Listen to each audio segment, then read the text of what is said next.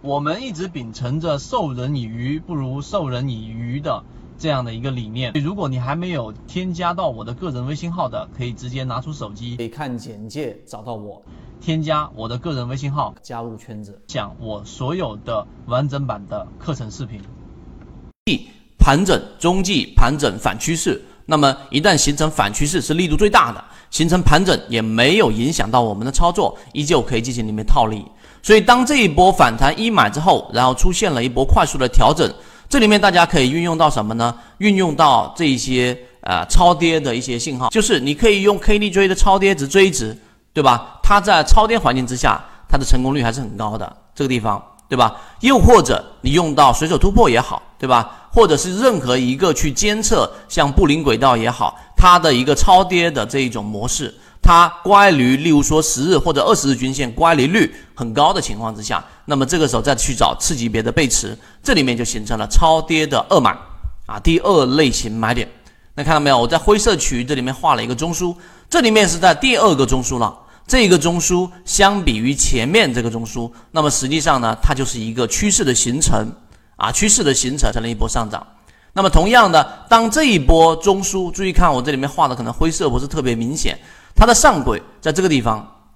高点当中的最低点嘛，那么它这一波回踩在这些地方都是可以做一个简单的一个布局的啊。实际上在这个地方上已经是可以做一个简单的布局，因为是属于突破中枢之后的回踩，然后不回到中枢内，这种是属于力度比较强的。所以昂立康呢，同样的在现在我把这个地方去掉，它现在呢又同样的又形成了一个新的一个中枢。所以刚才我待会会给大家去提到，任何一只个股的任何一个位置，你都可以用一二三类型买卖点来进行区分，应该是要这样，应该是要这样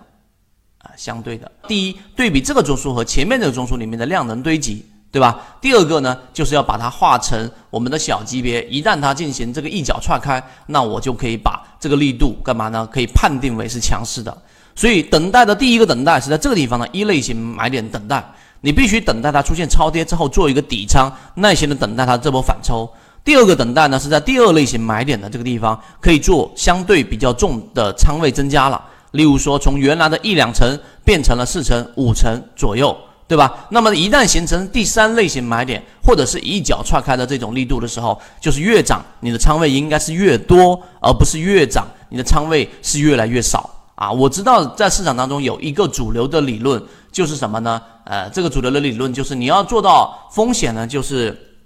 对吧？越涨越涨得高，你的仓位就越轻。这样对吗？大家想一想，这一种理解是不是对的？还是越涨，你的仓位越重？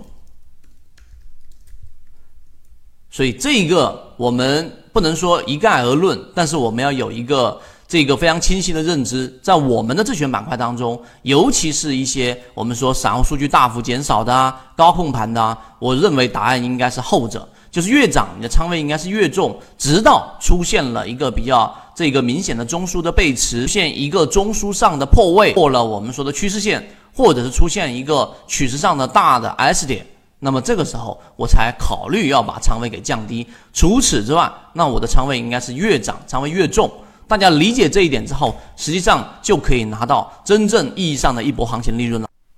缠论就是一套买卖系统，能够帮助你在交易过程当中寻找合适的个股买卖点，一步一步的去完善自己这一种模块，并且呢，成功率会逐步逐步的增加。想要加入到圈子进行系统进化的交易模块，可以看简介找到我加入圈子。